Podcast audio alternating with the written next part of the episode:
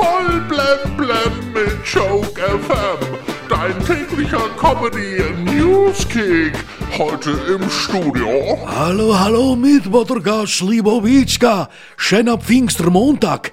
Beim Impfen gibt es nicht nur was in den Arm, sondern auch was auf die Ohren. Ab heute Pfingstmontag bekommt man im Frankfurter Impfzentrum ein Ständchen gespielt von der Kammeroper Frankfurt.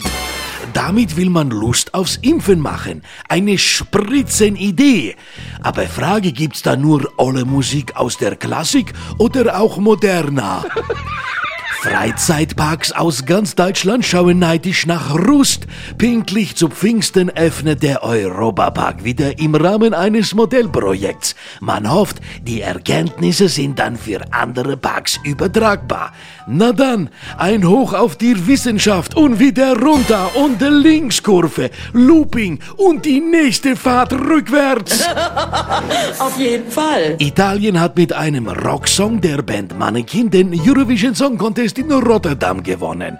Für mächtig Gesprächsstoff sorgte der angebliche Drogenkonsum von Leadsänger Damiano vor laufender Kamera, als alle auf die Stimmauszählung warteten.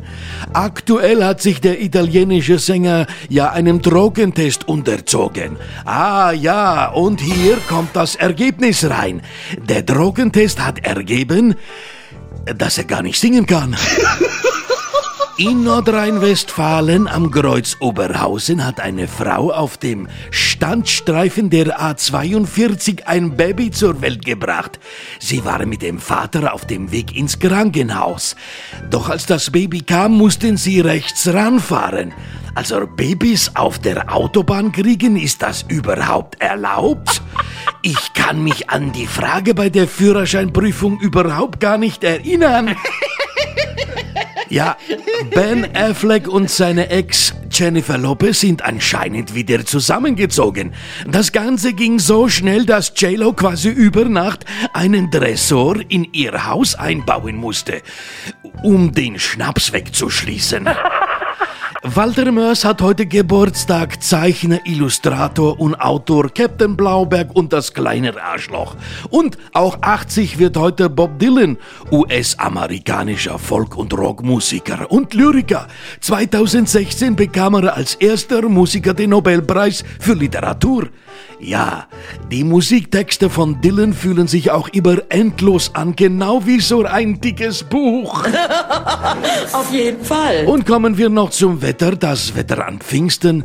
Ja, was wird da nochmal gefeiert? Irgendwas mit Heiliger Geist? Ja, das passt. Das Wetter geht mir auch so langsam, aber sicher auf den Geist.